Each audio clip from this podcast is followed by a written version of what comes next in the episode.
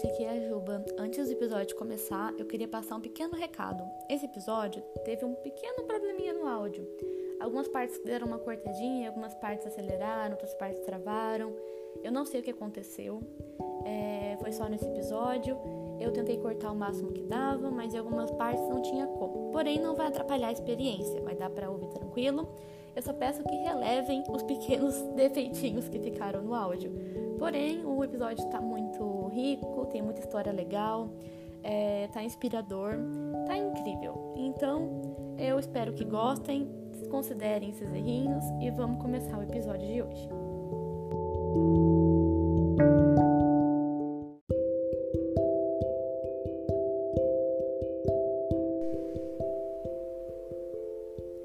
A minha vida toda me contaram uma história errada sobre mim. Uma história que, mesmo sendo a protagonista dela, eu não sabia distinguir quem deveria estar narrando, se era eu ou era eles. Levou tempo, tinta de caneta, longas páginas e capítulos, até que em algum parágrafo eu decidi pôr o ponto final. Daqui para frente, somente eu escreveria. Me apresento como a autora e também sócia majoritária da minha própria existência. A dor da rejeição sempre foi um dos meus maiores medos, mas levou tempo, suor, lágrimas e noites mal dormidas para eu entender que, de uma vez por todas, que a dor de não tomar posse da minha própria identidade nunca seria pior que o aperto no peito vindo do olhar de desaprovação do meu vizinho.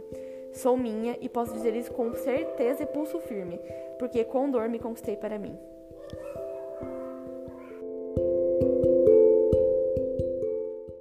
E é assim que eu começo esse episódio do Tesourados. É um pouco diferente, mas é porque esse episódio é um pouco diferente. Não tenho comigo nem alguém da área da beleza, mas tenho um amigo muito querido que me acompanhou durante esse processo de autodescoberta da minha identidade. E além disso, passou pelo mesmo processo de forma quase simultânea. Apresento a vocês um, dos meus melhores amigos, Peter Rock.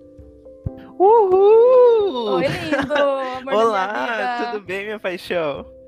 Tudo bem? Você vai ter que fazer um corte de cabelo até o fim desse podcast. Nossa, eu tô precisando, hein? Ai. saudade. Ai, nem me fale, meu Covid vai embora. Chega. Vitor, quer se Oi. apresentar pra gente? Vou me apresentar. Bom, como a Julia já disse, meu nome é Vitor. Eu tenho 21 anos. Eu sou Sou estudante do curso de farmácia, mas eu trabalho como professor e tô aí fazendo estrago nesse mundão há muito tempo. Esse episódio vai ser só risada, de saco. Você fala, ah, eu tô aqui morrendo. Ai, meu Deus. Esse episódio muito... mó emocionante. Ai, tudo bem. Essa festa uma... virou uma festa. Essa festa virou uma festa. Vitor, então, por que eu te chamei pra esse episódio, né? que eu quero dar um pouco de contexto para quem está ouvindo para entender por que, que você está aqui.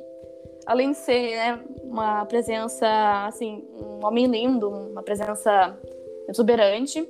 Além disso, a gente se conhece faz muito tempo, né? Nossa, a jurou gente agora. já faz o quê? Jurou agora, uma presença linda, não sei o quê. Hum. exuberante, lindo, cheiroso. muito, muito, muito bom. Faz um café gelado. É, a gente se conhece faz muito tempo. Você já parou pra pensar que a gente conhece faz mais de 10 anos? Então, eu acho que se pá mais, bem mais, né? Na real, acho que desde que eu me conheço Sim. por estudante a daquela gente, escola, a, a gente, gente, se conhece. A gente conhece desde 2010, faz 11 anos. 2010. Sim. Nossa, muito tempo. Muito tempo. E assim, por mais que a gente não fosse amigo na escola, né? A gente se tornou amigo depois. A gente, eu, a gente passou por um processo muito parecido. Meio que ao mesmo tempo, só que sem se conhecer. Se conhecer, que... ser amigo. Não, é, nós, nós não éramos tão próximos, mas acho que a gente era conhecido. Né? Acho que todo mundo naquele lugar lá meio que se conhecia, assim. Se cruzava. É uma escola muito pequena, então. Exatamente. Inevitável mas, a gente acabava. Mas é engraçado. Isso. Mas é engraçado pensar nisso, porque a gente mesmo não sendo muito parecida, né? Ao mesmo tempo. Total. Que era assim. Pra, pra dar mais contexto ainda, eu e o Vitor, a gente mora numa cidade muito pequena, né? Não somos da mesma cidade, minha cidade fica 10 minutos, 20 minutos da dele. Mas aqui tem 7 mil habitantes e na cidade dele tem 20 mil habitantes. Então, assim, pro interior, quando você fora do, do, do padrão que é instaurado aqui, você já é visto como assim um outsider, alguém que não se encaixa e você já é tipo alvo de alguma coisa, né?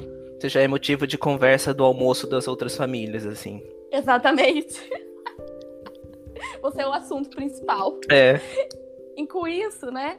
É, por mais que a gente não. A gente conversou sobre isso depois, quando a gente fez amizade. A gente viu que a gente passou por muita coisa parecida, né? Porque, como eu disse, é, bastava só ser um pouquinho diferente aqui para você ser muito diferente. Tipo, a, o padrão é uma coisa muito forte, né? Tipo, do interior é assim. E para mim foi uma coisa muito ligada também com minha aparência, né? Tanto que hoje eu trabalho como cabeleireira, tem muito a ver com o meu trabalho.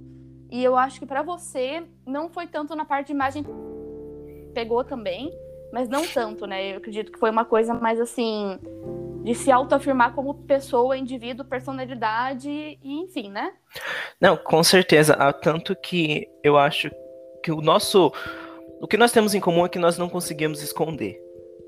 Então Nossa, a gente sim. tinha essa, essa vontade, esse desejo de exacerbar e falar para todo mundo. Diferente de você, que tinha toda uma estética, agora é o cabelo colorido, não sei o quê. Eu era e-girl. Era e-girl da escola. Se hoje existem e-girls, vocês deveriam agradecer a Júlia. Sim. né? e eu acho que para mim era um negócio mais tipo, bom, é isso, não tem o que eu mudar, sabe? E o problema era que eu não via ninguém igual a mim. E às vezes isso me assustava. Eu pensava Sim. que eu que era o, o errado. E é complicado porque, assim, eu vejo, tipo, hoje em dia as pessoas da, da adolescentes, eu vejo que hoje em dia os grupinhos existem muito mais, né? Ainda mais Sim. que agora a internet é muito forte, tipo assim, as redes sociais são muito fortes, então eu percebo que não é mais como era 10 anos atrás, quando a gente era pré-adolescente e adolescente. Que era muito difícil achar gente que tivesse gosto parecido, né? Gostos, tivesse uma, uma mentalidade, tipo, era muito difícil achar um grupo, né? Então a gente sempre era meio que deixado num canto ali, tipo, o, o esquisito, a gente deixa de lado, né? Exatamente, nossa, total. E eu, eu gosto de dar esse contexto. Se alguém ouve de fora, alguém de uma cidade maior, alguém mais novo, que não passou por um processo tanto assim, pode olhar e pensar, nossa, que besteira, né? Parece roteiro de filme adolescente, né? Tipo, ai, porque ela é diferente, ele era diferente. Mas, gente, era assim mesmo, era um saco. Antes ele sofria. Agora ele é assim. Isso. Tipo, era, era, era realmente bullying por nada. Era tipo, você colocou um piercing, você, tipo, veio pra escola com uma, era um acontecimento. uma camisa jeans. Como assim, sabe? Eu me lembro que algo que me pegou muito nessa época era, tipo, que conforme a sala foi evoluindo, a minha turma foi evoluindo, foram começando a ter festas e churrascos e não sei o quê. E eu nunca fui para nenhum. Eu também não. Não porque eu não queria, eu não era convidado, sabe? E o que eu sentia era, olha, nós temos uma festa que vai precisar de tantas pessoas desse, desse jeito e você é um pouquinho estranho, então você vai ficar aí na sua casa mesmo. Era basicamente é isso, né? ridículo, né? Pensar, é ridículo Nossa, pensar demais. nisso hoje em dia. Porque eu não sei como é que tá as escolas hoje em dia, mas eu, eu sinto que não, não é mais tão assim. Parece que as pessoas conseguem mais ser, tipo, do interior. Porque, nossa, eu vejo grupinho, assim, na rua, de gente tudo alternativinha, sabe? Parece que as pessoas encontram amigos muito mais fácil hoje em dia. E. É, essa dificuldade que... de fazer amigos, eu acho que ela meio que segue, porque, por exemplo, quando eu encontrei o meu grupo, eu nunca mais quero abandonar, sabe? Então, tipo, uma vez que a gente se, se encontra com as nossas amizades, com as pessoas que a gente quer ao nosso redor, eu acho que a gente não quer mais largar, entendeu? Então eu acho que foi um processo muito difícil mesmo para encontrar o, um grupo certo. E agora que nós encontramos, né, para mim é algo Sim. essencial. Sim, exatamente. E é engraçado porque o nosso grupo de amigos, né, era todo basicamente mundo. tudo da mesma escola. Sim. Era tudo da mesma escola e ninguém sabia que tava todo mundo passando pela mesma coisa. Todo mundo se conhecia, todo mundo se, se trelava assim, mas nada, nada muito Nossa, formado, né? Nossa, que exatamente. ódio. Exatamente. E tipo, e, e, é engraçado porque se parar a pensar, todo mundo, nosso grupo passou por uma coisa parecida, sabe? Sim. Tipo, todo mundo passou por uma coisa parecida ali. E tipo, eu lembro que quando eu, eu via, tipo, outras pessoas do nosso grupo na escola, eu falava, nossa, a pessoa é tão legal, ela nunca, tipo, olharia na minha cara. Mano, Aí, tipo, eu. Fim, ela tava, tipo, sofrendo, tá ligado? Igual a gente, sofrendo igual. Eu, tipo, nossa, era... total. Ai, que tristeza. Eu já, eu, eu, já te contei isso, mas pra galera que tá ouvindo, a Júlia teve uma época que eu tentava fazer o meu melhor para ser amigo dela. Só que. Só que assim, o meu Aí melhor. Amigo falou, o meu melhor era, na verdade, o meu pior. Que horror! Não, não, Ah, você não, sempre foi um anjo, cringe, fala a verdade. Tá bom. Ah, não, Ai, eu era não. cringe. Eu vou passar um pano porque eu te amo aqui, tá bom? Oh, Mas é muito bom que você, ai, quero ser amiga. E quando virou, falou, putz, caralho. Nossa, né? que arrependimento. Gastei tempo à toa. Quero meu dinheiro de volta. Devolução, por favor. Em bolsa, em bolsa. Nossa, não aguento mais. Vitor, e dentro desse assunto, se você se sentir confortável para compartilhar, eu queria saber quais foram tipo, os maiores desafios pra você. Igual eu falei, pra mim teve muita questão da estética, né? É a minha dificuldade de me colocar no mundo com a minha estética, o meu estilo, o cabelo colorido sempre fez muita parte de mim. E eu queria saber pra você, tipo, qual foi a maior dificuldade nesse sentido de se autoafirmar pro mundo, sabe? Eu acho que antes de eu me autoafirmar, minha maior dificuldade foi me, me aceitar, na verdade. Porque é aquilo que eu já falei, é um processo em que você pensa que você é o errado e todo mundo ao seu redor tá certo. E você tem que corrigir isso. E eu, Sim. eu julgo que eu tive essa, essa aceitação tardia, sabe? Eu já tava no ensino médio, né? Eu tinha tido um relacionamento, né? De, deixa em off. E- que, que eu acho que, de certa maneira, era uma tentativa de me reafirmar, sabe? Não, olha, calma, eu também sou normal. Eu também posso fazer parte do grupinho. Eu acho que quem tá ouvindo não tá entendendo. Uma pincelada, né? É que assim, teve uma época aí que eu tive um relacionamento com uma garota, que por sinal nós somos amigos hoje, a Júlia também. Uhum. Aquela assim, uma fachada de leve. É uma fachadinha de É, leve, na- né? na- Mas- Eu costumo dizer que assim, na época não era fachada. Era porque eu acho que existia uma compulsividade muito grande. Tanto da minha parte quanto da dela. Em não, olha aqui, gente, calma, nós também estamos nesse, nesse grupo que vocês tanto, tanto É. gostam. E a gente acabou depois se descobrindo e por final não era aquilo, né? Uhum. Mas foi um processo. E depois que tudo isso passou, tudo isso acabou, aí eu realmente falei: é, não tem pra onde fugir. É isso mesmo. E basta agora fazer uma aceitação. E na escola é muito difícil, né? Você ter essa, essa Nossa, aceitação. demais. Porque eu lembro de dias assim que foram horríveis pra mim. De brincadeiras, que não são brincadeiras, na verdade, são agressões. Eu acho que é, seria muito difícil pra mim. Se eu voltasse no tempo, eu não sei, não sei se eu faria diferente, porque foi uma época muito difícil. Sim, exatamente. E que a gente faz o que é- eu fiz o que era preciso pra eu continuar assim, no mínimo do tranquilo. difícil, né? Porque a gente tá falando de novo, de 10 anos atrás. De novo, era um contexto de uma escola muito pequena, no interior do Paraná, tipo, uma escola. é, Onde todo uma- mundo uma se conhece. E todo mundo se conhece. E assim, né? Tanto na minha na sua sala tinha que- aquele, aquelas pessoas, assim, que vamos dizer que eram um pouco agressivas demais. É, na minha sala só tinha esse tipo de pessoa. Exatamente, nossa sala era muito, muito pior, assim, e o problema era totalmente. que, por exemplo, quando acontecia algum tipo de, de prática de bullying, de brincadeira, essas coisas, a gente não podia recorrer a ninguém. Eu não podia Sim. recorrer aos meus pais. Eu não podia recorrer à direção, sabe? Eu não tinha ninguém. Eu tinha. A gente tinha medo de piorar, né? É, eu tinha medo, porque na minha cabeça, se eu chegasse com um problema com relação à sexualidade, eu ia apanhar mais ainda. Sabe? Sim. Tanto na, na sociedade. Não tô falando apanhar fisicamente dentro de casa, mas apanhar de não ter o apoio que eu buscava. Sim, ou, ou a gente também tinha aquela questão do medo, tipo, de relatar pra secretaria e, no fim, essas, essas agressões, esse bullying piorar, né? E assim, né? É, é complicado. E isso gera muita, muita tristeza na gente, né, Victor? Uhum. Pensando nesse podcast, pensando como que eu ia colocar essas coisas pra fora, lendo as histórias que me mandaram, eu percebi como essa questão da gente ter essa coragem de se colocar pra fora e se autoafirmar, a gente é, como isso é importante, tipo, é importantíssimo, né? Uhum. É, quando você lembra dessa época, eu imagino que vendo de hoje em dia, seja até uma coisa assim de tirar fôlego, né? Tipo, você vê como, como a gente se sentia preso, sabe? Nossa, demais. de não- Sim. Não poder se autoafirmar, não ter essa liberdade, não saber, tipo, quem você é, sabe? E dentro disso, é, o que, que você acha, assim, que mudou mais em você? Olha, eu acho que depois do meu processo de aceitação, eu acho que mudou tudo, na verdade. Mudou a maneira como eu me vejo, a maneira como eu me coloco em alguns contextos, sabe?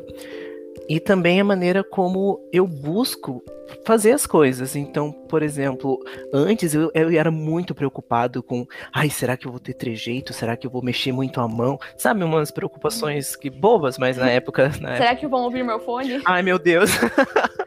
será que vão ouvir que eu estou escutando Poker Face durante os próximos sete anos? Eu vou ter um apelido de Poker Face na escola? Verdade! Isso aconteceu! Ai, que raiva! Que ódio! Ai, aquele MP3. Eu não lembrava. Eu não lembrava. Mas você sabe como que isso começou, né? Por quê?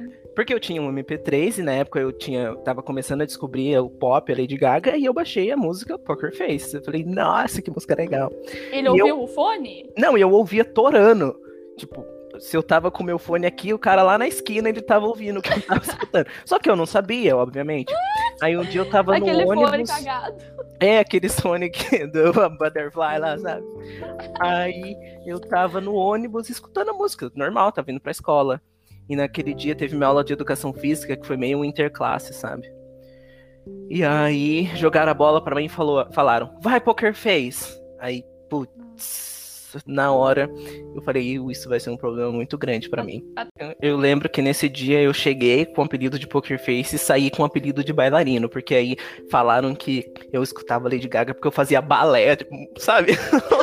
Ah, nossa, Tudo a te ver, assim. matricularam, te matricularam na É, aula. nossa, me matricularam, me matricularam em vários cursos aí que eu nem sabia que existia. Nossa, eu gostei. Achei que podia aproveitar a oportunidade.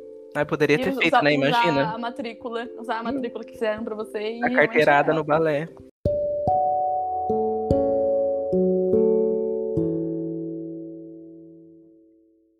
relatou aqui pra gente as coisas que mudaram. E eu queria saber também qual, qual foi o ponto de virada, sabe? O ponto de virada seria aquele ponto que a gente decide que chega, basta, sabe? Eu acho que todo mundo tem um ponto desse quando a gente tem uma história assim de se colocar pra fora. Sim, olha, o meu ponto, eu acho que na verdade eu tive vários pontos, sabe? Eu tive um ponto de começar a deixar de me importar, um ponto pra realmente me colocar no mundo e o outro pra aceitar tudo. Eu acho que a primeira vez que eu lembro que eu tive que mudar assim meu pensamento, que eu falei, nossa, não, não vai adiantar nada eu ficar me reservando, ficar me privando de algumas coisas, foi um dia que eu tava, tava em aula. Tava numa aula com uma professora que todo mundo gosta, você sabe muito bem quem é. E aí, um, Ai, meu Deus. um colega de classe, assim. Do nada, a gente tava tipo na aula, sei lá, literatura, língua portuguesa. Aí do nada, esse moleque virou pra mim, isso já no ensino médio. Aí ele pegou e Uhum. falou, ô Rock, eles me chamavam de Rock, porque tinha outro Vitor na minha sala. Falou, Rock, Ah, tá. você é hétero? Aí eu. Mano, 9 horas da manhã. Sabe? Poxa, dá pra ter 9 horas da manhã. Aí eu. Sabe, nossa. Aí eu lembro que eu nunca fui muito de brigar, mas eu fui muito de discutir. Uhum. E eu lembro que eu virei e falei, por quê? Tá interessado? Aí, nesse, meio que junto com a minha resposta, a professora pegou e falou: e se ele não for? O que, que você tem a ver com isso? Nossa, Ah, sim. Aí, ícone. aí esse moleque ele falou: ah, nada, só tava perguntando, não sei o que. Eu, Ah, era eu sempre lembro que eu pensei na, naquela época, tipo, nossa. Imagina você ser tão otário ao ponto de fazer isso, você tá tão incomodado com os outros. Isso era tão comum. Nossa, né? muito comum. Na minha sala acontecia também com o meu querido amigo, quero dar um beijo pro Morita, inclusive. Um beijo, Morita. Morita, amo você, né? Passou por, é, ele passou por isso comigo também, mas tipo, a gente passou. é, a gente era, era a bolha, né? Sim. Um beijo pra bolha. Um beijo então, pra assim, obrigado acontecia, por isso acontecia muito com ele também. É, eu, eu a gente via isso, a gente não falava nada. Nossa, gente, que raiva, vontade de voltar no tempo e dar um soco em todo mundo. E era uma coisa, tipo assim, ele não, ele não podia nem cruzar a perna diferente, Ah, sim. sabe?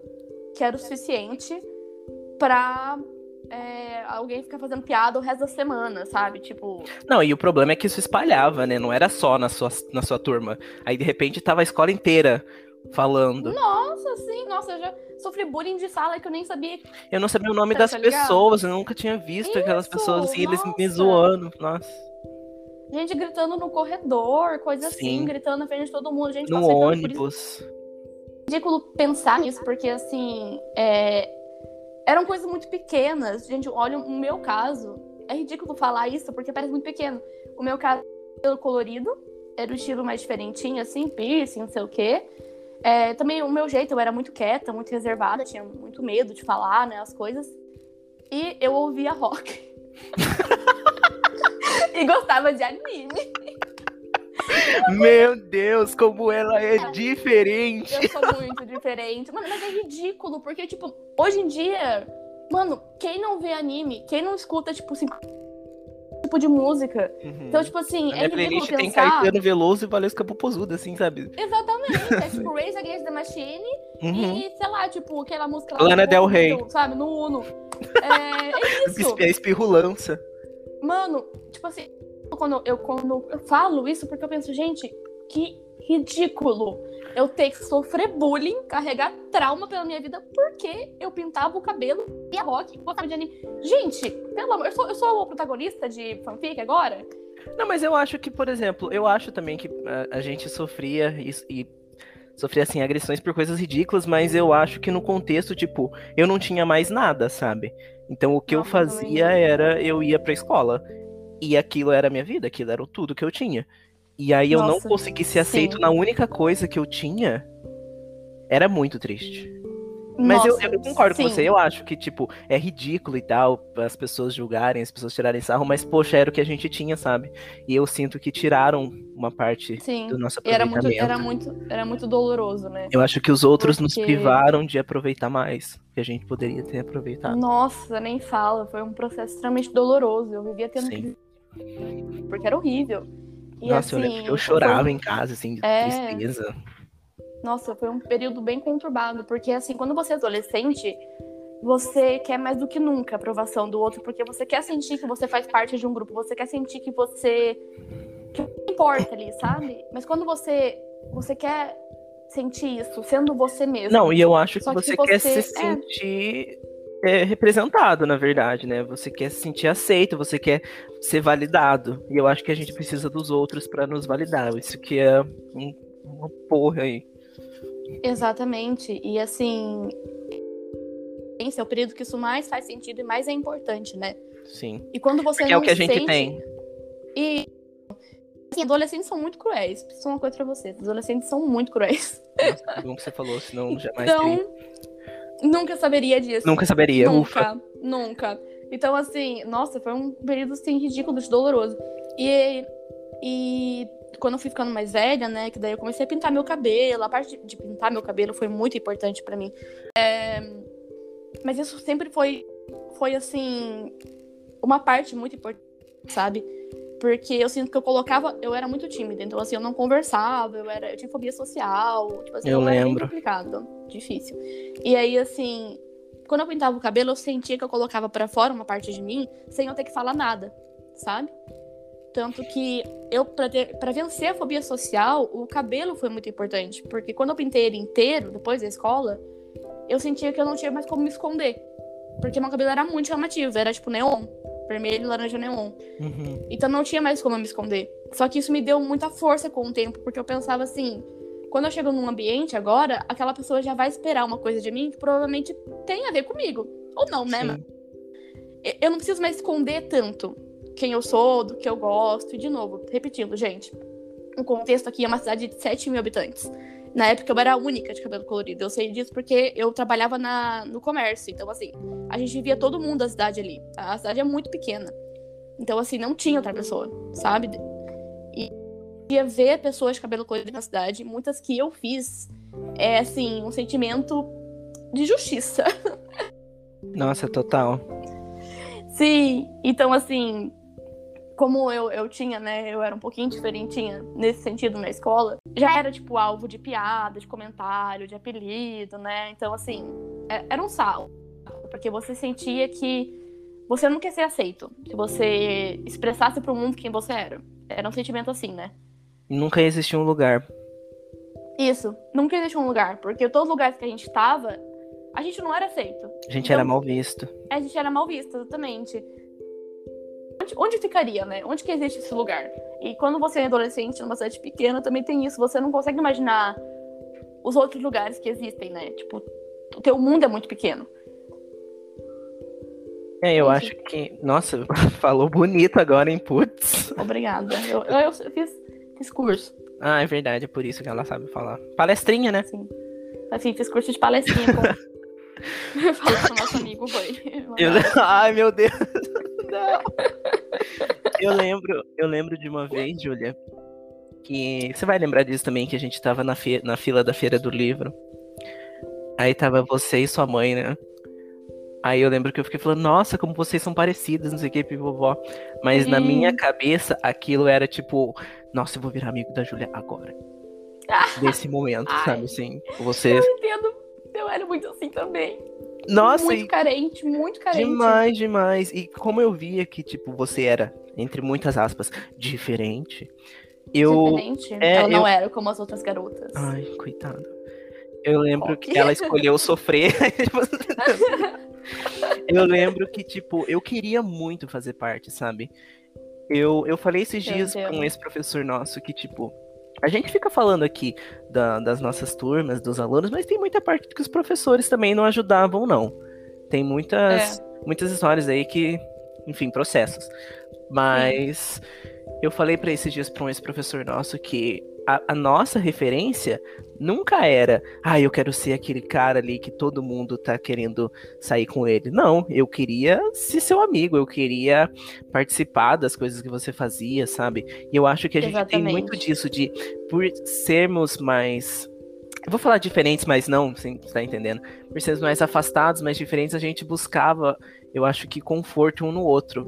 Então, Sim. o nosso grupo de amigos que nós temos hoje, eu fui amigo de todo mundo em tempos diferentes, sabe?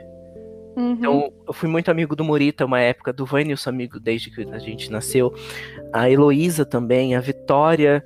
Então, foi, foi um processo, sabe? Eu no acho. fim, que... todo mundo se juntou e virou um Megazord. É, e eu acho que todo mundo teve um pouco disso, sabe? Porque eu lembro de uma época que o Vani era muito amigo do Morita, mundo. aí depois a Heloísa começou a participar e a Vitória, sabe? É... Eu acho que foi.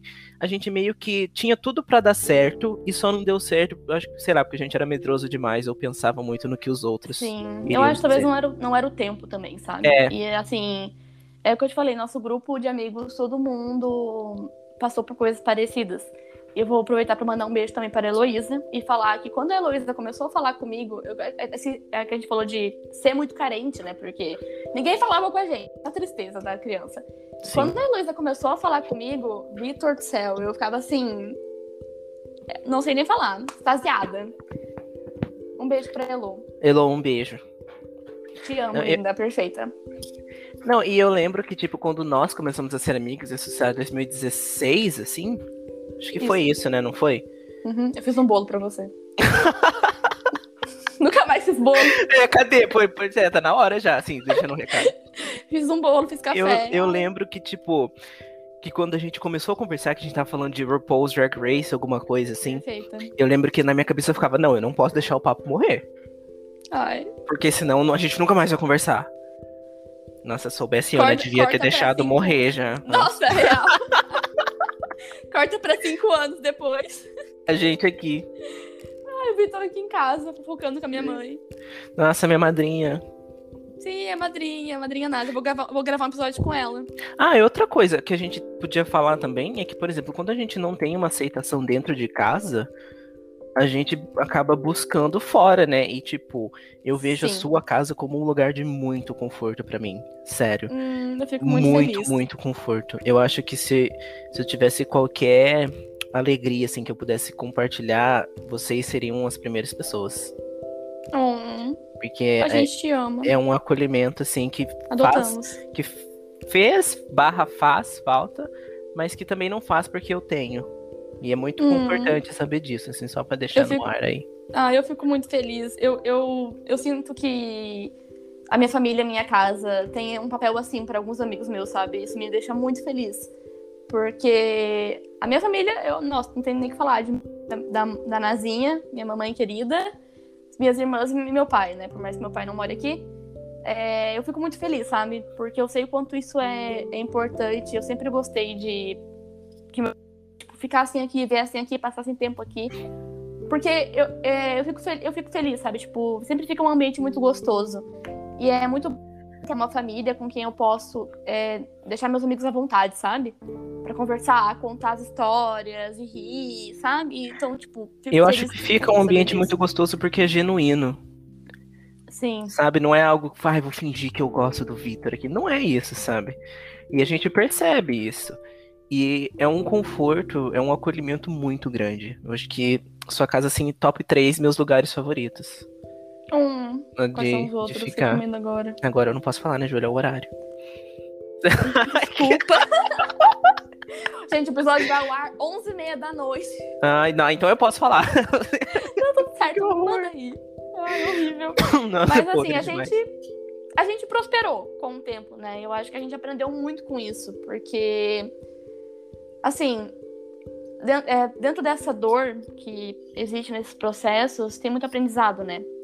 E a gente acaba aprendendo também, muitas vezes, como lidar com a dor do outro. E como gerar esse conforto pro outro, ou às vezes, tipo, esse apoio, porque a gente, a gente passou por isso, sabe? Uhum. E se você puder falar alguma coisa para o Vitor Roque, de 10 anos atrás. Nossa. Você fala, o que, que você falaria para ele? Olha, eu acho que eu falaria que nunca, em hipótese alguma, vale a pena mudar quem você é para agradar os outros. E isso nunca vai levar você a lugar nenhum, você só vai encontrar frustração em cima disso. Sim. Eu ia falar para ele continuar firme, que uma hora vai tudo isso acabar, que ele vai conseguir encontrar uma galera legal, que vai tudo se acertar para ele. E um último conselho: escuta a música mais baixinho, por favor. Incomoda os outros no ônibus e aí depois. Compra um fone melhor. Compra um fone melhor. Tem problema de audição mais tarde, não vai ser legal. Da, da loja da rodoviária não funciona. Não, na festa de agosto, assim, não, não deu muito certo. de agosto, verdade. Comprava cinco fones por 10 reais. Dois funcionavam. Nossa, sim! Nossa, festa de agosto, bons tempos, inclusive. Saudade, né? Acho. Saudade, corona matou a festa de agosto. Mas tudo bem, acontece.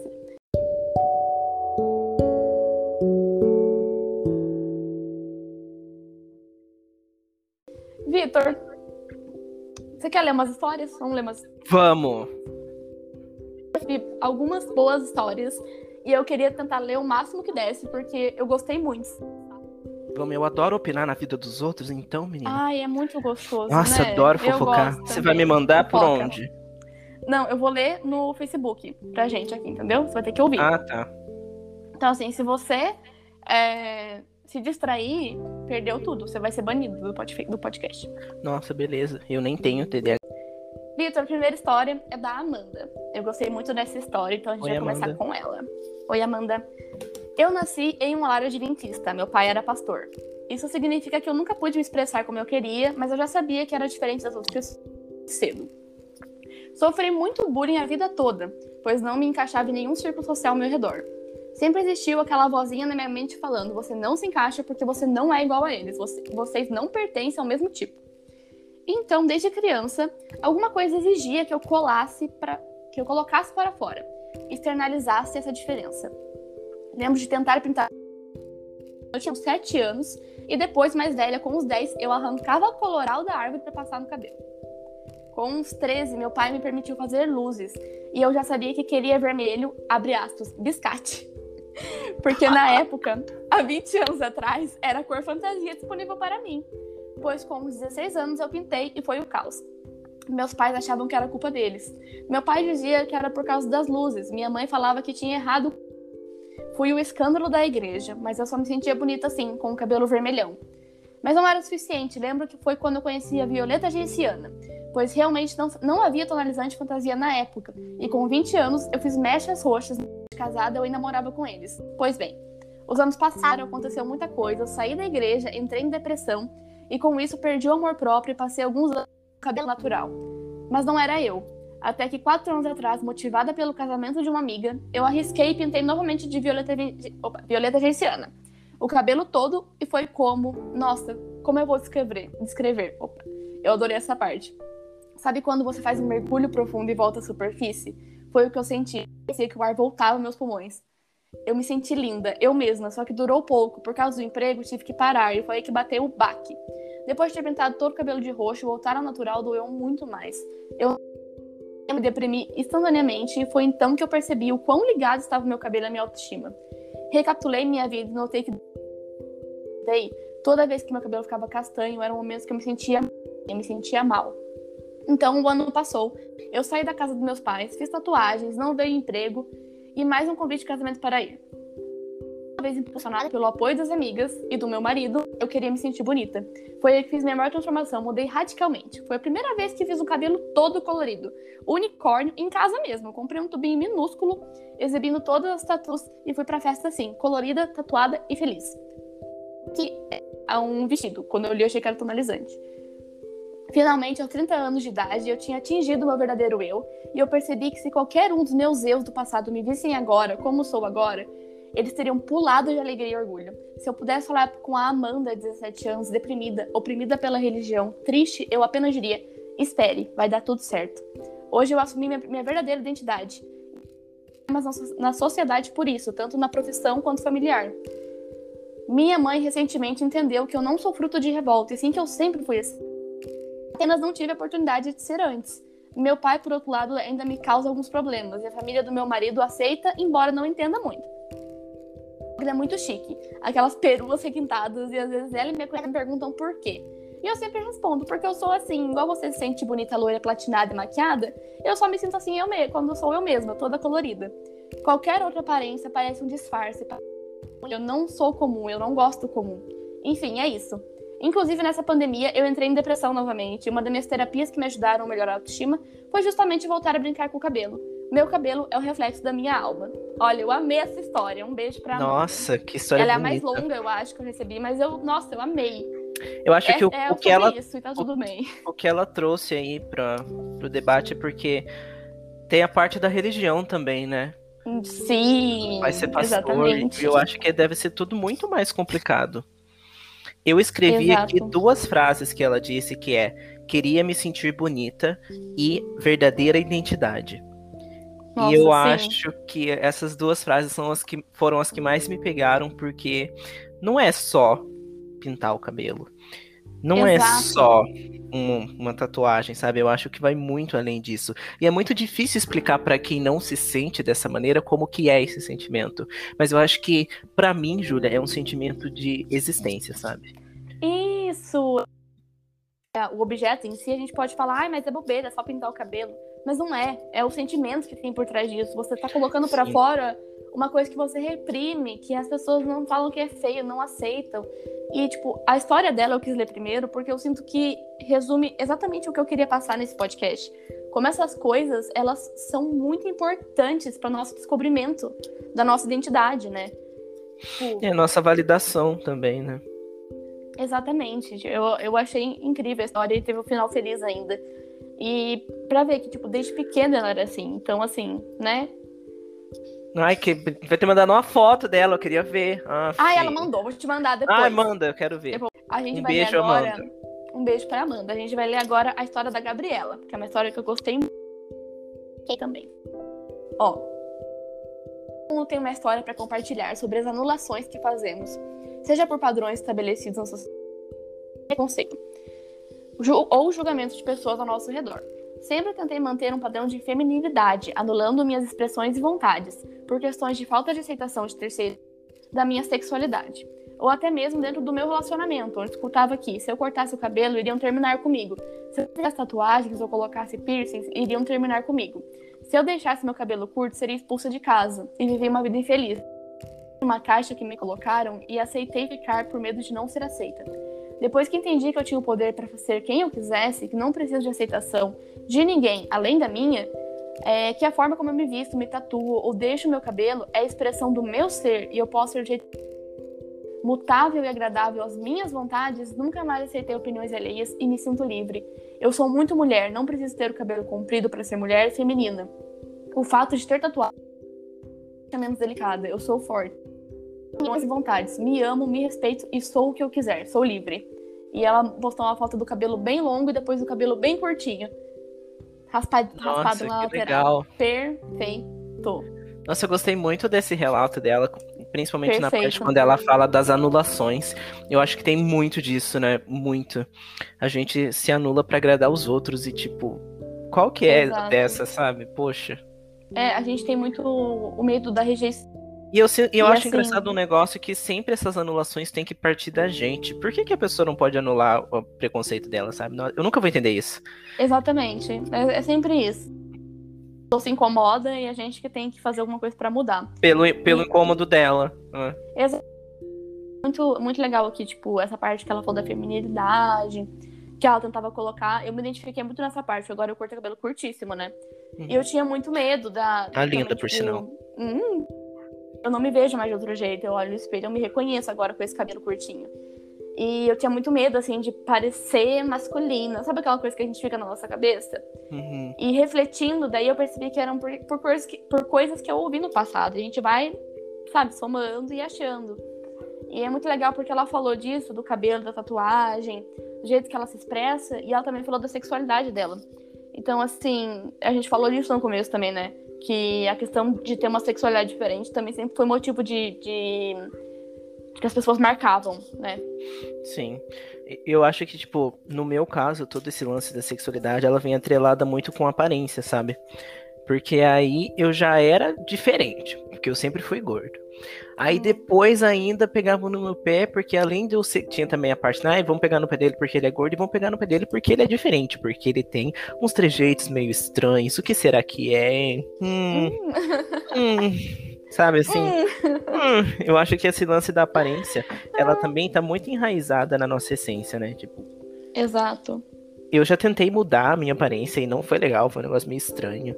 Lembro que eu acabei com a minha saúde, assim, em uma época, pra agradar os outros. E, tipo, não é porque eu não estava contente. Exatamente. Eu tava, E tipo, ah, isso- normal, já que todo mundo tá falando, vou mudar, então. Vou mudar então. E é aquela coisa assim, daquela frase de. é, quem importa, né? Quem realmente importa não liga e quem liga não importa. Então, assim, a gente às vezes muda por gente que a gente Nossa, sim. liga. A gente nem faz diferença, assim, a pessoa, mas a gente quer sentir aquele gostinho na, da aceitação. É agradar todo mundo, querer ser validado, né? É exatamente isso. A próxima história, Vitor, é do Sandro. Ó, Ô, deixa eu ler a história do Sandro aí, Júlia. Manda pra mim. Você quer ler? Tá bom. Quero. Vamos lá. Vou te mandar no zap. Tá. Olha o zap aí. Mandei uma Olha, foto, ó. Gente, quem quiser o número da Júlia, eu divulgo, tá? Pode divulgar e faz orçamento comigo. Contrata a boneca. Contrata a boneca, vai, pode ler. Vamos lá. Vou contar a minha história bem resumidamente. Quando eu era mais novo, eu era obrigado a cortar o cabelo com corte militar. Cortava sempre chorando, porque nunca foi uma escolha. Sempre fui obrigado e não tinha nem direito à opinião. O tempo foi passando, eu crescendo e vendo que aquilo estava muito errado. Já tive muita treta em casa por conta disso, mas hoje eu tenho meu cabelo comprido e colorido. E nunca me senti tão como eu hoje em dia. Meu cabelo reflete minha autenticidade, persona- minha personalidade. E eu literalmente amo o meu cabelo e ter ele do jeito que eu quero. É um ato revolucionário para mim. Me ajudou muito no autoconhecimento e para eu tomar minhas próprias decisões e parar de deixar os outros decidirem por mim. É sobre isso, tá tudo bem, você tá vendo? Sim. Como é- isso é importante pra gente? É, é, como ele disse, como reflete minha autenticidade. É isso. Não é um É corte quem, de é quem cabelo, você né? é, não é só. É isso que eu ia falar agora, não é só um corte de cabelo, é quem você é. Exatamente. Não é tipo assim, é, às vezes a gente fala, ah, é bobeira, cortou o cabelo, não mudou nada. Gente, é, é uma coisa pra gente. Tipo, meu cabelo era no quadril, eu fui cortando aos poucos. E agora chegar no pixie cut tem pra mim. Então, assim, a, gente sabe, tipo, onde o calo aperta, a gente sabe é, quais são as nossas simbologias nas coisas da vida. Então, às vezes, tipo assim, Victor, você pode fazer um negócio aí que eu vou falar, nossa, mas isso aí não é nada. Mas pra você significou tudo, sabe? Sim. É um peso totalmente diferente. História pra Eu você sou assim com o meu cabelo raspado, né? Eu adoro ficar com o cabelo raspado, assim. Hum, Ô, ali, Boris. Tô ouvindo esse miadinho. Ô, Boris! Ele, ele não queria ficar aqui. Vou te mandar mais uma história, a gente vai ler assim, então, dois em dois. Tá. Essa eu também adoro. Vou pegar o nome dela aqui, só um minutinho. Ela chama. Olha, eu não sei se é assim que fala esse nome. É, é Freia. Sabe, é um nome meio nórdico. Como é que fala Freia. assim? Freia. Bom, a próxima história é a história da Freia. Se não for essa a pronúncia do seu nome, por favor, me desculpa. Então vamos lá. No meu caso, são as tatuagens. Sempre fui vaidosa e também sempre fui fã de metal, tatuagens e piercings. Júlia, foi você que escreveu isso aqui. Fui eu. eu engordei 50 quilos em um período de luto e depressão após a perda do meu pai e não consegui emagrecer mais. Fui de 58 quilos para 100. Perdi um pouco, mas ainda não o suficiente para me sentir eu novamente. Então comecei a fazer tatus porque eu gostava muito e nessa eu transformei meu corpo em arte. Nossa, que bonito isso. Lindo, né?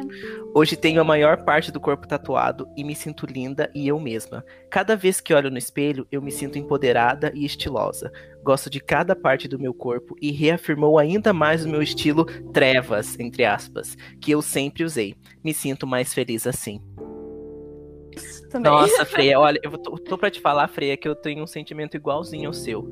Porque eu tenho muita vontade de me encher, assim, de tatuagem. Porque para mim eu acho lindo. É realmente transformar o seu corpo em arte. É total Sim, sobre ela, é literalmente. Ah, e é sobre ela, isso. É, é sobre, isso, tá tudo bem. e tá tudo bem. Ela, tá tudo bem. Ela ressignificou uma coisa que poderia ser muito dolorosa vamos dizer, ela, ela acabou ganhando os quilos depois da morte do pai dela. Então, assim, foi uma uhum. coisa que teve um peso muito. O Boris tá subindo no meu colo. Vem, Ele quer participar. Ele quer participar. E é, tipo, foi uma coisa que teve um peso muito maior, eu imagino. Então, tipo assim, ela ressignificou. E é muito importante isso, porque ela usou uma coisa que tinha muito a ver com a identidade dela para poder ressignificar isso. Então, de novo, é sobre isso. Eu acho que, tipo, essa parte de ressignificar é algo que agora tá com ela, sabe? Sim. E eu, por mais Exatamente. que. Eu acho que por mais que seja algo doloroso, seja algo complicado, é algo que sempre vai estar tá com ela.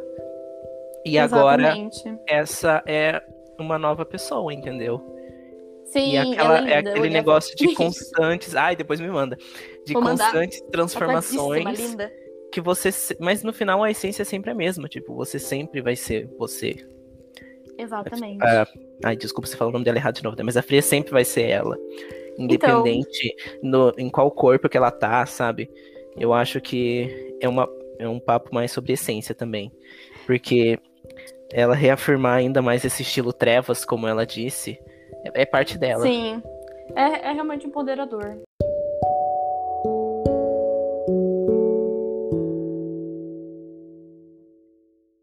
É, é empoderador. Eu vou ler uma história agora de uma amiga minha, a Fernanda. Um beijão pra Dinha, inclusive. Oi, Fernanda. Meu relato... Beijo. Oi, Fernanda. Meu relato sobre autoestima começa lá na minha infância. Fui uma criança muito desajeitada, que usava óculos numa época em que ninguém usava. E sofri muito bullying por isso. Por a nerd de turmas onde ninguém queria nada da vida. Eu odiava isso em mim. Odiava os óculos e odiava ser nerd.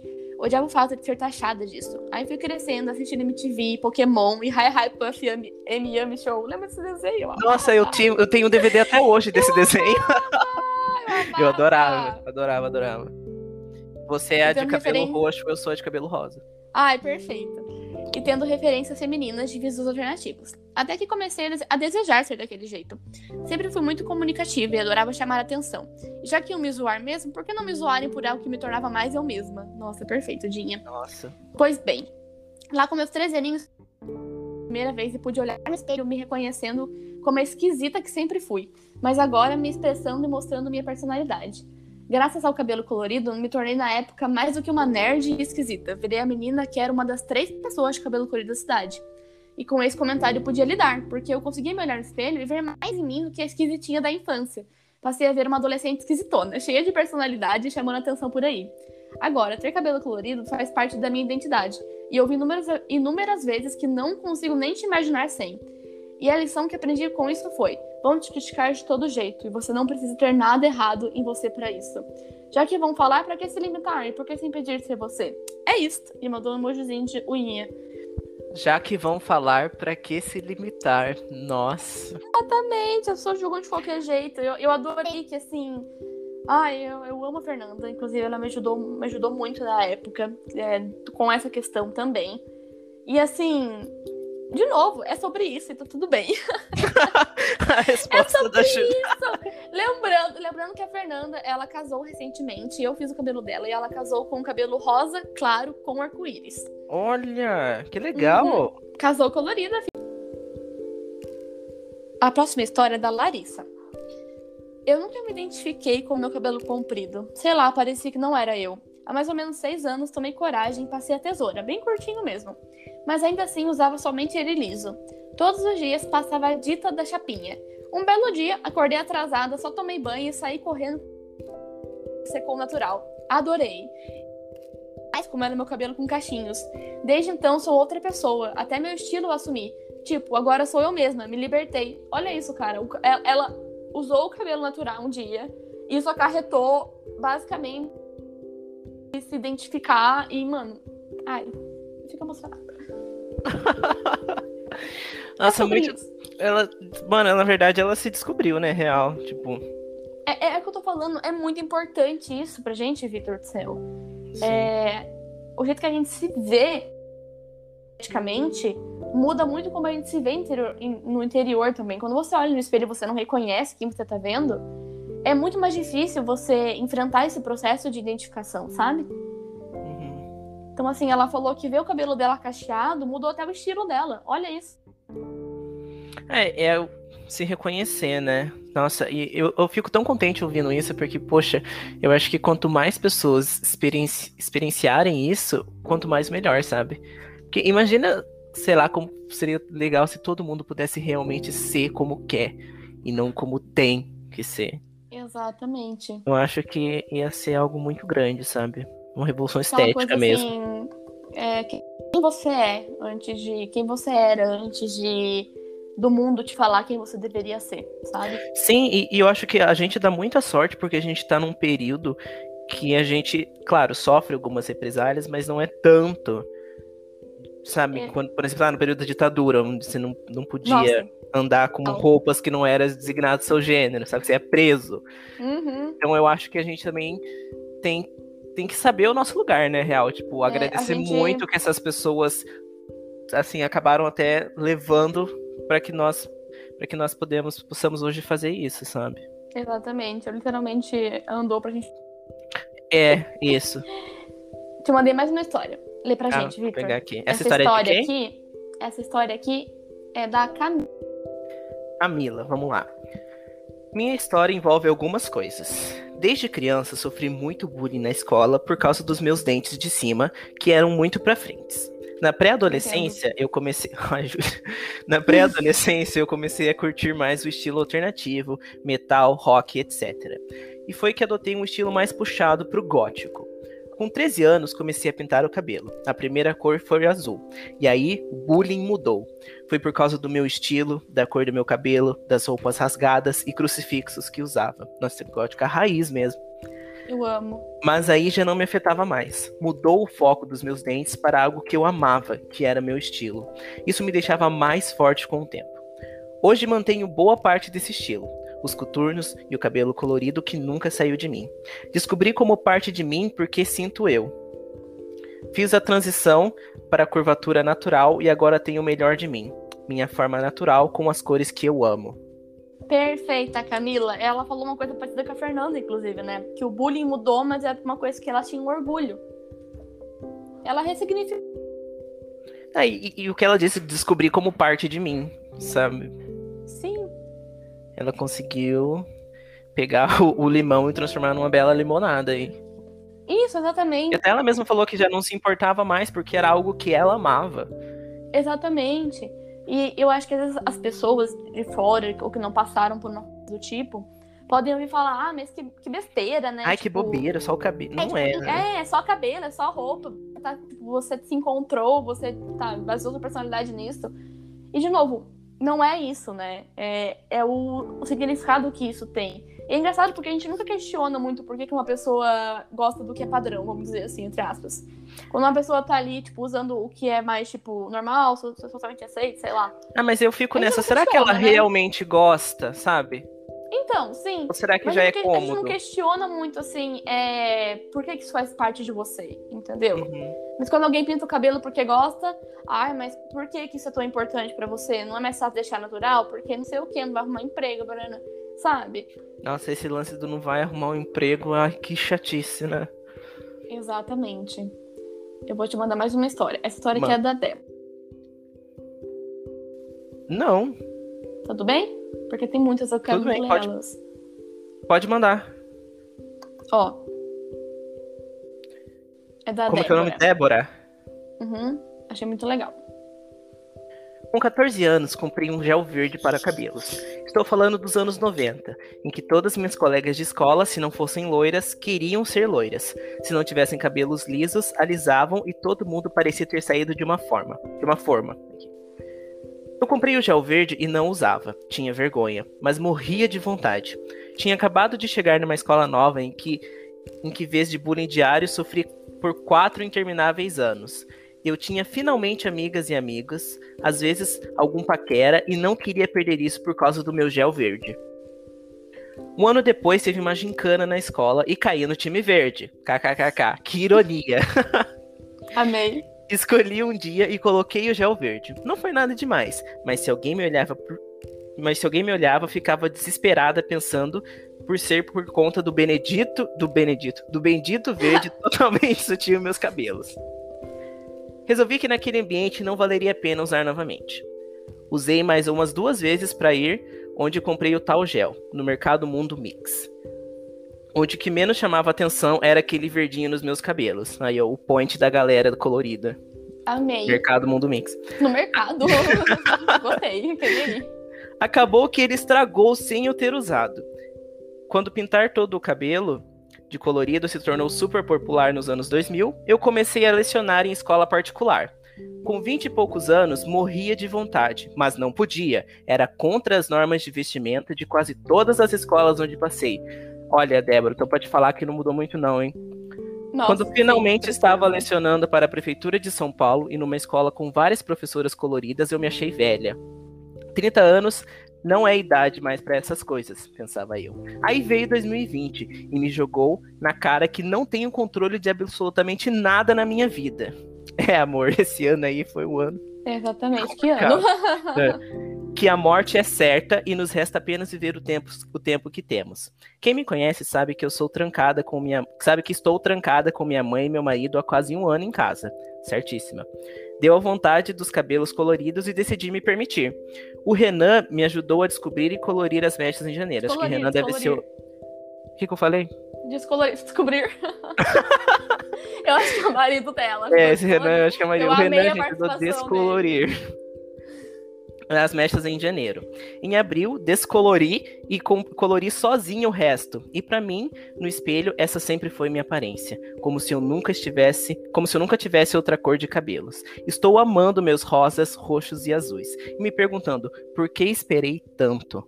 Eu achei incrível esse relato, porque, de novo, é sobre isso. Ai, meu Deus.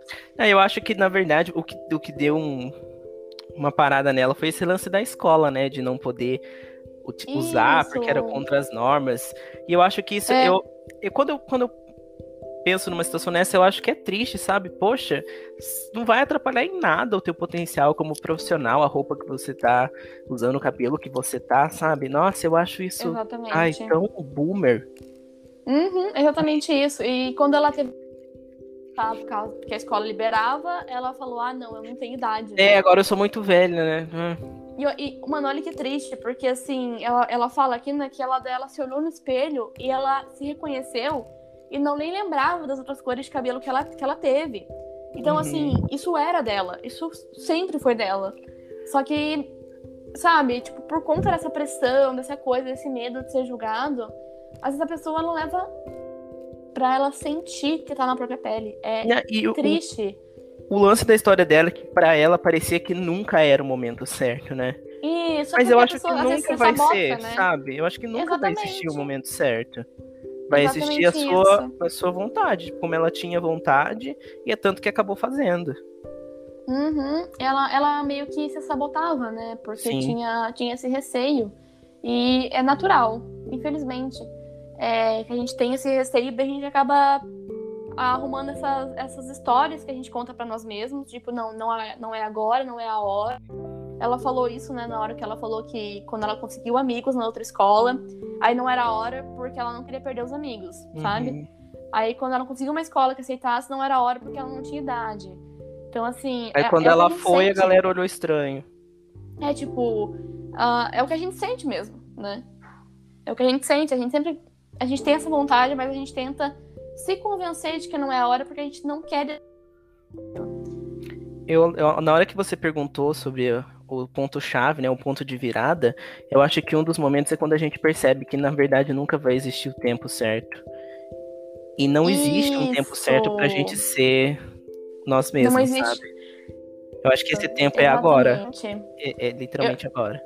Exatamente. Eu também, porque chegou um ponto que eu falei para mim mesma que assim. É... Não tem resposta certa. Não tem um jeito certo de me importar. Não tem um jeito certo de eu falar com as pessoas. Não tem um jeito certo de eu me vestir. Tem o meu jeito.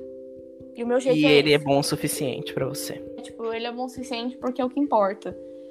E isso é muito, isso é muito importante. E assim, eu trabalhar como cabeleireira, uma das coisas que me motivaram a entrar nessa área foi isso, porque essa questão é muito forte em mim. Essa questão de querer ser esse apoio para as pessoas que sentam na minha cadeira, sabe? Igual quando e... a Mariane pintou o cabelo. Mano, sim, Mariane é amiga nossa, também era da escola, mas a Mariane não passou porque a gente passou. É. É linda, perfeita desde sempre. Sempre foi padrão. Mas aí, eu amo você, Mari. Amor um da beijo, minha vida. Mari. Um beijo pra Mari. E ela fez o cabelo comigo e ela chorou na cadeira. Nossa, gente. Eu, eu, vou contar essa história porque é engraçado. Eu fiz o cabelo da Mari e tudo mais. E ela falou assim: Ah, eu amei, eu vou chorar. Não sei que era o quê. Uma forma de linguagem, né? Acontece, poxa. Saí, fui pegar lá minha câmera pra fazer a foto. E eu vou Mariane chorando na cadeira. chorando, eu, Mariane, você tá chorando? Ai, olha, eu tô, porque ninguém deixou meu cabelo assim nunca. Eu sei, eu amei. Você achou que eu tava chorando? Eu comecei a rir, assim, de desespero. Tinha mais gente no salão. Eu não sabia o que falar, o que fazer. Eu comecei a rir de nervoso. Mas, gente, ficou, assim... Mariane, você tá chorando? Foi isso. Mas você tá chorando mesmo? Mas, tipo assim... Mas, mano, era sobre isso. Porque ela olhou no espelho... E ela, ela se viu com uma coisa que ela sempre quis, mas ela não conseguia ter, entendeu? Eu acho e, que assim, ela se encontrou na real, né? Porque exato. Ela tava e procurando e ela se encontrou. Exatamente. E assim, o que acontece, como eu falei, essa parte de estética sempre foi muito importante para mim. E é do cabelo também. Eu sempre usei meu cabelo para me expressar. Como diria a Lady Gaga, eu sou o meu cabelo. E, Nossa, é... essa música é muito bonita. eu amo, esse, eu amo essa música. Eu adoro essa música. Uhum. E assim, como diz a Lady Gaga, né? Brincadeira. Mas... Como diz a Lady Gaga, paparazzi. Paparazzi. Poker Oi, gatilho. Então, é, isso sempre foi uma questão para mim, sabe? Tipo, por mais bobo que pareça, era uma questão, era importante para mim eu me expressar através do meu cabelo e eu usar o cabelo que eu quisesse. Então, assim, quando eu era mais nova, eu não encontrava apoio nos cabeleireiros daqui, sabe? Às vezes eu pedia uma coisa, eu saía com uma coisa que eu não pedia. Isso aconteceu muitas vezes. Mas eu nunca, eu nunca ouvia. Não tinha alguém, parece que, para sentar comigo e ouvir o meu pedido, ver a foto que eu trouxe, ouvir o que eu queria. Era sempre uma coisa assim, ah, faz uma coisa parecida que tá bom, mas não quero o que eu queria, sabe? E aí, quando eu me tornei cabeleireira, a minha ideia, e a minha ideia até hoje, isso não foi nenhuma decisão, era intrínseco meu já, sabe? É, de que eu, eu, eu, eu ia fazer o máximo que eu pudesse, eu ia ter essa empatia máxima que eu conseguisse para sentar e ouvir o que a pessoa queria, para poder criar essa imagem para ela, sabe? Porque você eu, se tornou aquilo que você precisava. Exatamente, de quem você precisou quando você era mais esse é o lema da minha vida. E aqui eu acho que eu acho que entra também assim, dá para fazer todo um outro episódio em cima disso, mas como existe um preconceito muito grande, né? Sim. Então, você lembra quando, quando você disse que você tava lá, que chegou aos seus ouvidos que ex-professores estavam falando, tipo, nossa, como assim a Júlia virou cabeleireira, sabe? Sim. Um preconceito Obrigada. enorme, enorme. Obrigada, professores. É, por me apoiarem. Obrigada por me apoiarem.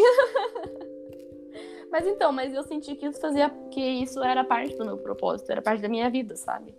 Por essa parte. Eu recebi tá. muita rejeição, recebi muito feedback negativo dos, das partes dos meus professores, porque para eles eu não uma carreira digna, eu ia, eu ia seguir uma carreira é, que é menos porque não é uma carreira que vem de um ensino superior. Só que para mim é é e é, né, uma questão muito mais atrelada ao meu propósito de vida do que só a minha carreira, só como eu ganharia dinheiro. Eu não seria feliz seguindo é, que veio de, de um curso superior, hum, pode ser o que for, podia ser medicina que tem status, qualquer coisa que tivesse status. Eu não seria feliz, o meu propósito está atrelado a isso, porque é uma coisa que me acompanhou a minha vida inteira. Sabe? Eu acho que a, da sua parte também é, é algo meio revolucionário, sabe? Porque, poxa, quantas pessoas hoje que são esse, esse, tipo de exemplo que você citou, sei lá, médicos, advogados, qualquer coisa assim, que queriam tanto fazer outra coisa e não podem, sabe? Exatamente. A pessoa não encontra a satisfação daquilo. Porque Sim. ela não sabe por que ela tá ali. E não é culpa dela. Tipo, é difícil mesmo. Mas eu não queria isso pra mim. E mesmo que eu recebi toda essa rejeição, professor falando na minha cara as coisas, professor que nem me conheceu, que tava na escola ainda, depois de quatro anos, ainda falando de mim lá, é, falando que eu tinha jogado potencial fora, falando que. É, debochando de eu ter escolhido a profissão. Eu acho que se isso, o cara fica tem... falando isso, ele não é de verdade professor, sabe? Nossa, horrível, né? E era uma professora que eu nem tinha enviado. Pra começar Ai, não perdeu nada, menina. Tô pra te falar que. Ah, não deu um dia que eu, que eu me arrependa, que eu não tenha certeza do que eu escolhi, sabe? Uhum. E aí, eu acho que é o que importa, na real. Exatamente. Vitor. Eu. Esse podcast ele vai ser um pouquinho mais longo do que os outros que a gente tá acostumado, porque a gente tá batendo papo, lendo histórias. É, eu recebi mais histórias, eu queria muito ler elas. Como provavelmente não vai dar tempo, eu pretendo fazer um podcast à parte só com as histórias, certo? Uhum. É, as, as, histórias que faltaram. Se você quiser participar comigo, tá aqui o convite, tá bom? Bom, eu vou já responder esse convite, eu quero sim. Obrigada. Seja muito bem-vindo. Adorei. Então a gente leu umas histórias, eu quero ler mais histórias, então, num podcast à parte, que seja só de histórias, porque eu recebi muita coisa muito legal de gente que se descobriu pelo estilo, pelo cabelo, pela curvatura do cabelo, a textura do cabelo, a cor do cabelo. Isso é muito importante pra gente. E assim, é... a gente falou muito disso, acho que o papo tá riquíssimo, espero que as pessoas gostem. A gente tá caminhando mais. Ah, e se não gostar, problema deles também, que pena. É, que pena, né? Fazer o quê? Você, eu peguei um, uma hora e pouco da sua vida e não vou devolver. É. Achou ruim, liga pro Procon. e aí, a gente tá caminhando pro fim e eu queria três recomendações. Ui, ui, ui. Pode falar pra gente. Bom, é, como recomendações, eu trouxe um livro que me ajudou muito a entender a minha situação, a entender a história das pessoas que vieram antes de mim e como validar e reconhecer e se sentir orgulhoso sobre isso. É um livro do João Silvério Trevisan que chama Devassos no Paraíso. Muito e tem bom. como subtítulo A Homossexualidade no Brasil, da Colônia à Atualidade. Perfeito. Tanto que é esse o livro que me inspirou a fazer a tatuagem lá. Do Vagalume. Do Vagalume. É, eu, eu fui me tatuar e o Victor foi me levar. E no fim eu convenci ele a fazer uma tatuagem, deu tudo certo. É, eu tava, tava querendo eu... fazer.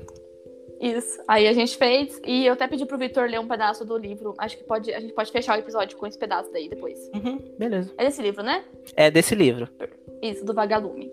Então a gente vai ler ele no final. Beleza?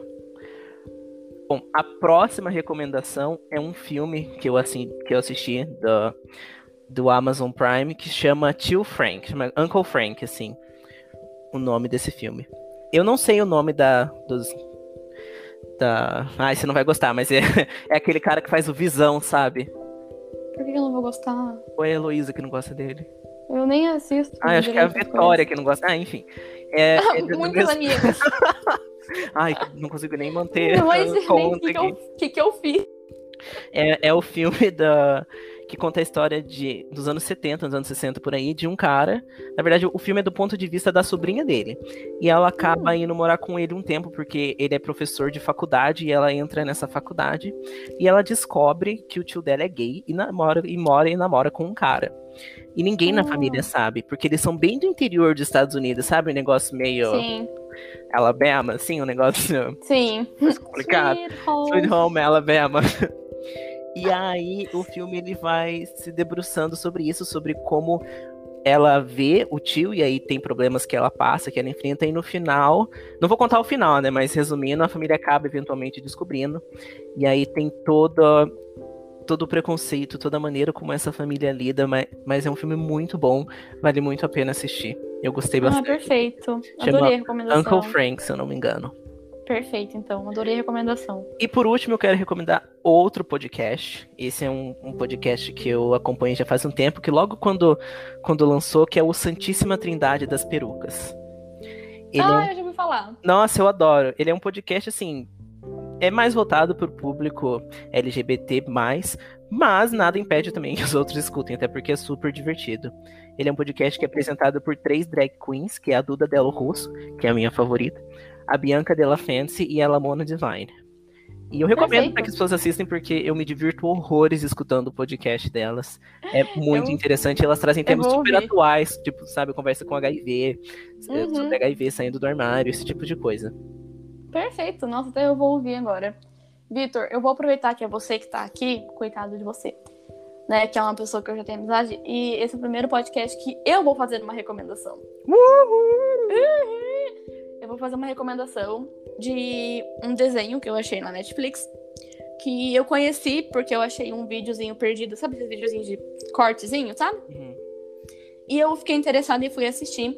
E o protagonista, ele tem um podcast de entrevistas.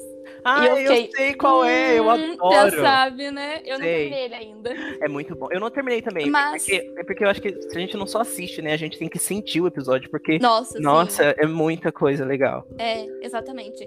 Então eu encontrei isso, eu achei muito legal a coincidência dele ter um podcast de entrevistas. Você viu da meditação, episódios... né?